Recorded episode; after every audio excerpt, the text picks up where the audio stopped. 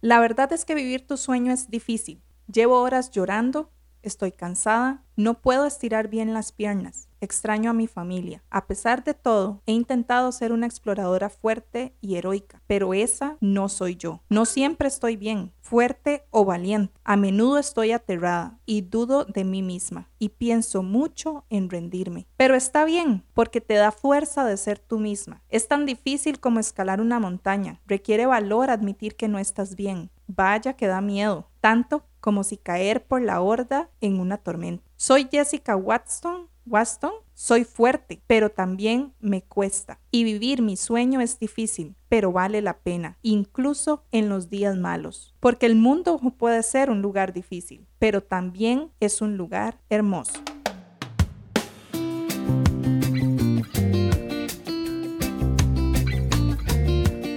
Bienvenidos al podcast Finanzas y Emociones, un espacio donde aprenderemos cómo administrar nuestras emociones para que éstas nos dirijan al uso correcto del dinero.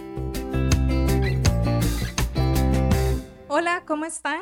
¿Cuántos de ustedes ya vieron la película de Jessica Waston o, bueno, en español, eh, la traducción en Netflix es Espíritu Libre?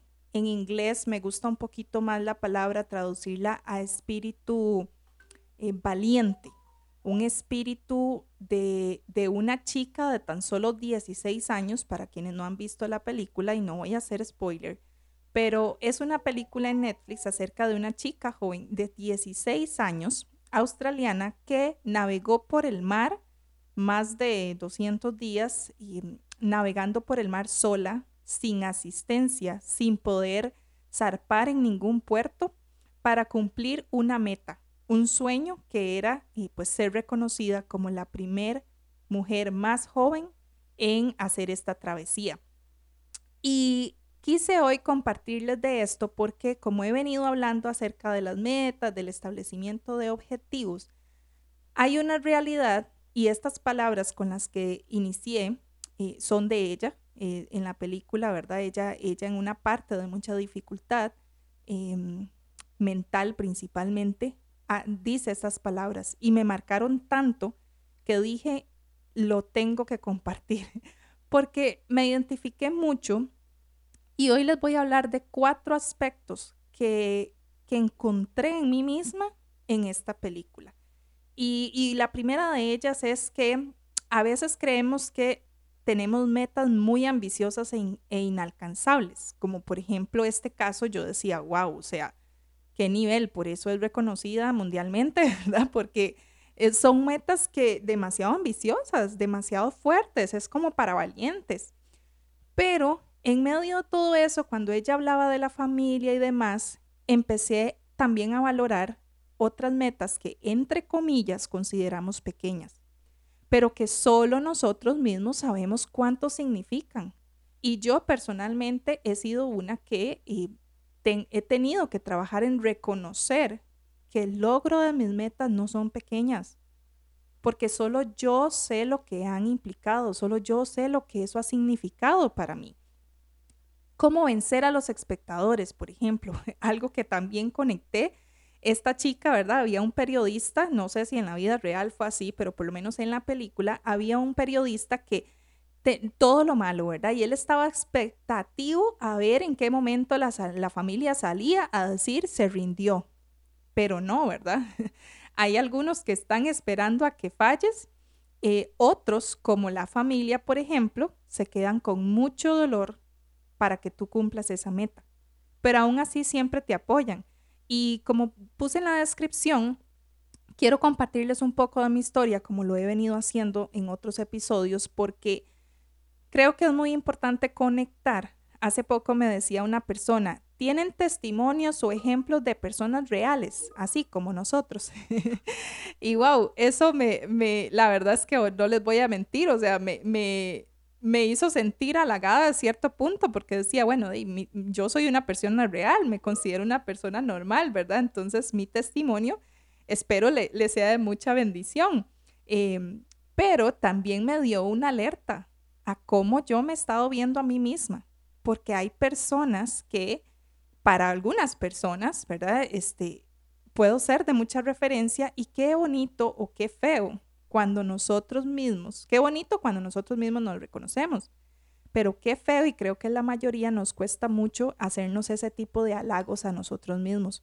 Y acá yo recuerdo muy bien cuando me vine para acá y creo que les comenté en algún momento, ¿verdad? La parte de mi historia cuando no tenía para el pase del bus y ahí entra este, este pensamiento de fracaso, en que no lo logré, en que, bueno, yo no podía llamar jamás a mis papás porque eso significaba es como, fallaste, véngase para acá de nuevo. Y, y no, ¿verdad? O sea, algo, algo se puede lograr, algo se puede alcanzar. Yo pensaba en ese momento cuánta gente me podía volver a ver allá en Limón diciendo, ¿verdad? Jaja, no lo lograste. Porque equivocadamente yo tenía mis ojos y mi vista en la persona equivocada. Por otra parte, también reconocí mucho la parte de que ella habla de la familia. Esas personas que quedan con dolor, porque wow, o sea, eso sí que, que pega muchísimo las personas y creo que es algo de los latinos. Recuerdo un jefe que, que él eh, decía que lo más que se llevaba de este país era ese sentimiento de familia que tenemos, que en muchos países pues se, se ha perdido esa unión, esa, ese acompañamiento familiar, porque recuerdo que em, yo no me, tal vez uno no se siente muy acompañada, muy apoyada de ciertos familiares, pero es que no conocemos la otra parte.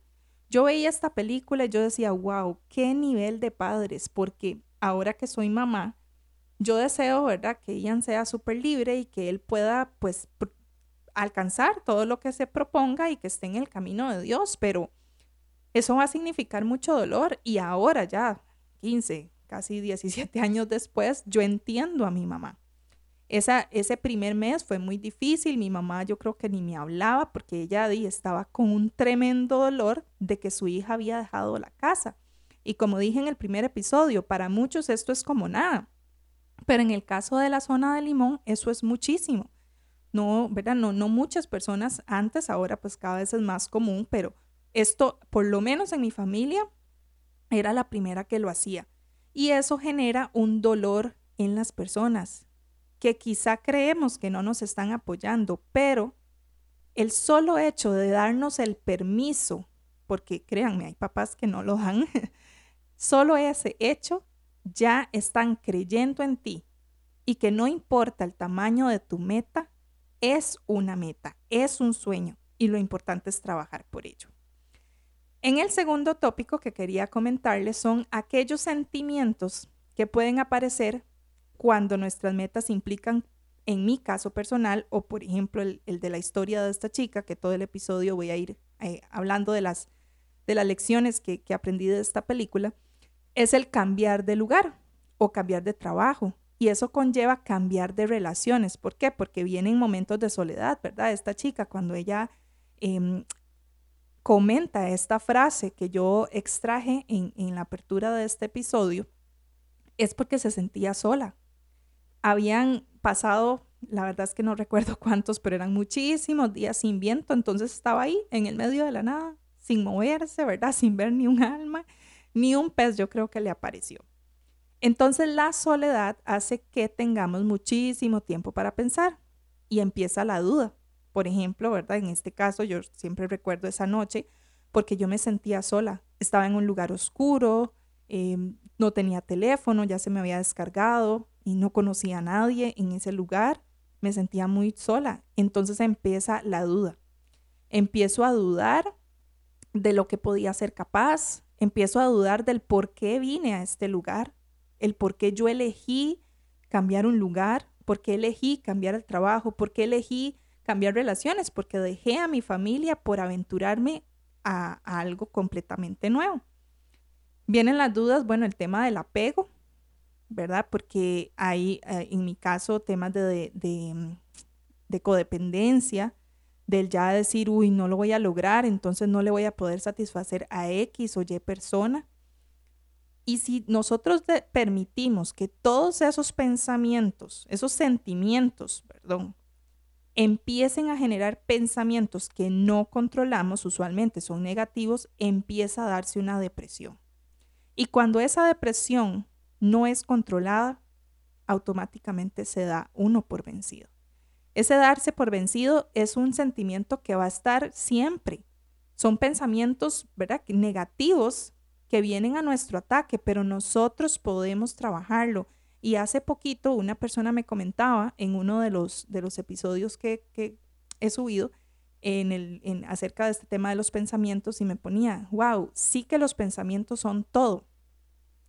Y pues para muchas ocasiones sí, porque los pensamientos pueden transformar una emoción. Y ese danza por vencida tenemos que traer ese, ese objetivo, esa meta, ese sueño, el creer lo que es de hecho el tercer punto que quería tocar.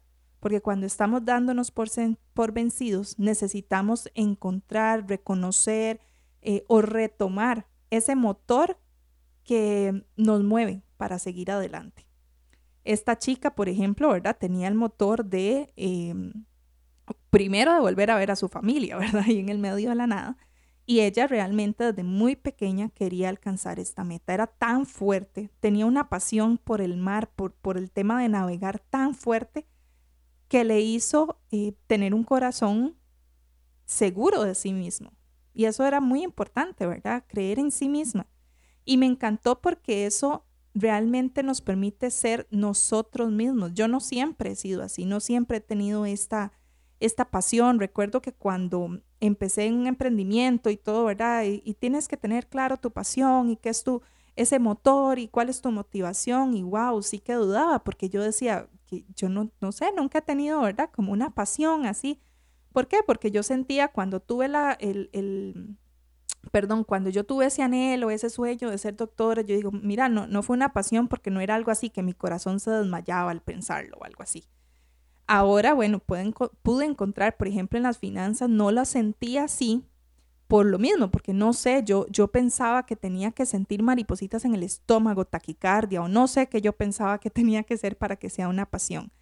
Pero lo que he podido encontrar y que, como les dije, esta película me hizo conectar muchas cosas de mí misma, es que cuando nosotros, ¿qué, ¿qué, es esa pasión? ¿O cómo encontrar ese motor? Si eres de las personas como yo, que tal vez dices, es que no sé, yo no tengo nada por qué luchar o demás, es qué es eso que puedes hacer con total naturalidad. Eso que puedes hacer siendo tú misma, tú mismo, que no te tienes que esconder, que sale así totalmente fluye, ¿verdad? Natural. En mi caso, lo pude encontrar en las finanzas. No en las finanzas que, que hago, eh, ¿verdad? Para otros, en los números, en el Excel, que todo el mundo me dice, ¿verdad? Como, ay, usted y sus Excelitos. O sea, esa no es la pasión, no es hacer un Excel, en realidad es lo que puedo comunicarle a otros a través de esos números en un Excel. Por ejemplo, en mi caso, las clases de finanzas. Ahí yo encontré de que, o sea, yo empiezo y no quiero parar, he encontrado, por ejemplo, en este podcast también, que puedo hablar de mí misma sin temor a ser juzgada, sin temor a qué van a pensar de mí. Hace unos años yo no podía hacerlo. ¿Por qué? Porque yo no creía en mí misma como lo creo ahora. Y eso también em, quiero recalcarlo, porque eso me lleva al último punto que quería comentarles y es confiar en lo inexplicable. Porque no siempre confiamos en nosotras mismas porque tenemos nuestra vista, como dije al principio, en la persona equivocada, o sea, en personas, en vez de tenerla en lo que nuestro corazón quiere, en lo que nuestro corazón palpita, en aquello que los que creen en Dios o en quien creas, aquello sobrenatural, porque todos creemos en algo, inclusive las personas ateas creen en algo. Y eso sobrenatural que aparece cuando creemos que ya no hay nada más que se pueda hacer esta chica, ¿verdad? Cuando ya ella soltó, dijo, la revolcó ahí unas tormentas y quedó, ¿verdad? Y vuelta para patas para arriba, como dicen. Ahí soltó y ya confió en lo inexplicable y dijo, bueno, ha sido, como dice una canción, ha sido largo el viaje, pero hasta aquí llegué. Y ahí, cuando ella suelta y confía en lo inexplicable, en que ya entrega, que ya no hay nada más que hacer, algo sobrenatural ocurre. Como les digo, no sé eh, cómo pasó en la vida real, pero o si fue algo de Netflix, pero yo sí creo, personalmente sí creo, que pueda existir algo sobrenatural que así como volcó ese barco, para poder seguir su camino, así también nos pasa a nosotros. A mí me ha pasado muchísimas veces y yo no tengo explicación. Por ejemplo, esto, cómo pasé de, no creer en mí a creer, cómo pasé de, de verdad, de creerme muy pequeña ahora eh, a creer que puedo hacer cosas que ni yo misma puedo imaginar. Es solamente obra y gracia de Dios que nos da esa firmeza, esa fortaleza. Ahora hay muchas, ¿verdad? oportunidades, herramientas que le llamamos de un montón de cosas, pero me ha encantado que, y ya saben, acá siempre les comparto un versículo, porque me ha encantado ver en tantos temas, principalmente las finanzas, que es mi, mi pasión, que todo está en la Biblia. Esta semana estaba viendo con, con mi esposo ahí un tema de unas, unas clases de un tema particular y yo le decía, mira qué interesante, porque todo eso lo he leído en otro libro que es con referencia bíblica. O sea, Dios todo nos lo ha dado. En este tema de metas, de pasiones, de encontrarnos con nosotros mismos, ahí también hay herramientas. Y para ir cerrándoles, eh, herramientas que nos hagan creer que ninguna meta es pequeña o es muy grande para nosotros porque como dije al inicio, solo nosotros conocemos lo que significa para cada uno. Porque para mí, venirme de limón, y, tal vez algunos les canso con eso, es que para mí significa muchísimo. Pero para otros, estar a tres horas de la casa, ¿verdad? Que uno puede ir ahí en bus, en carro, en lo que sea, em, quizá no sea nada. Entonces, solo nosotros mismos sabemos lo que significa y por eso solo nosotros mismos podemos eh, llevar a cabo lo que se necesita y disfrutar también de lo que se de lo que se hizo, de lo que se logró. Disfrutar el proceso. No permitamos que los pensamientos o el entorno negativo, porque sé que en muchos casos hay todo un entorno diciéndonos que no podemos, que nada de eso te impida seguir trabajando para lograr aquello que te propusiste. Y para cerrarles, ahora sí, con el versículo de hoy es Lucas 17, 6 si tuvieran una fe tan pequeña como un grano de mostaza, podrían decirle a este árbol, desráigate y plántate en el mar y les obedecería. Híjole, es un versículo que uno lo ve como demasiado loco, eso, ¿verdad? Es para otra gente, ¿cómo es eso posible? O sea, no veamos el tema del árbol, de eso, es qué nos aplica a hoy. Quizás, sí, yo no ir a decirle a un árbol, pero quizás ese árbol es un pensamiento que tenemos que desraigar. Escuchen la palabra, desgárrate y plántate en el mar. Nosotros, ese árbol usualmente es eso que nos bloquea la vista, es eso que nos bloquea la mente. Son pensamientos que vienen a decirnos que no podemos. Todo tenemos que verle el, en qué nos aplica y esa fe que nosotros podemos hacer decirle a nuestra mente, traer pensamientos, indicándoles que se vayan fuera, nos van a obedecer. Y luego podemos estar navegando en el mar, quizá no como Jessica Waston, pero sí en el mar del gozo y del disfrute de ver lo que vamos trabajando. Cuando quieres algo que nunca has tenido, tienes que hacer algo que nunca has hecho. Gracias por escucharme, por seguir aquí conmigo y nos vemos en el próximo episodio. Chao.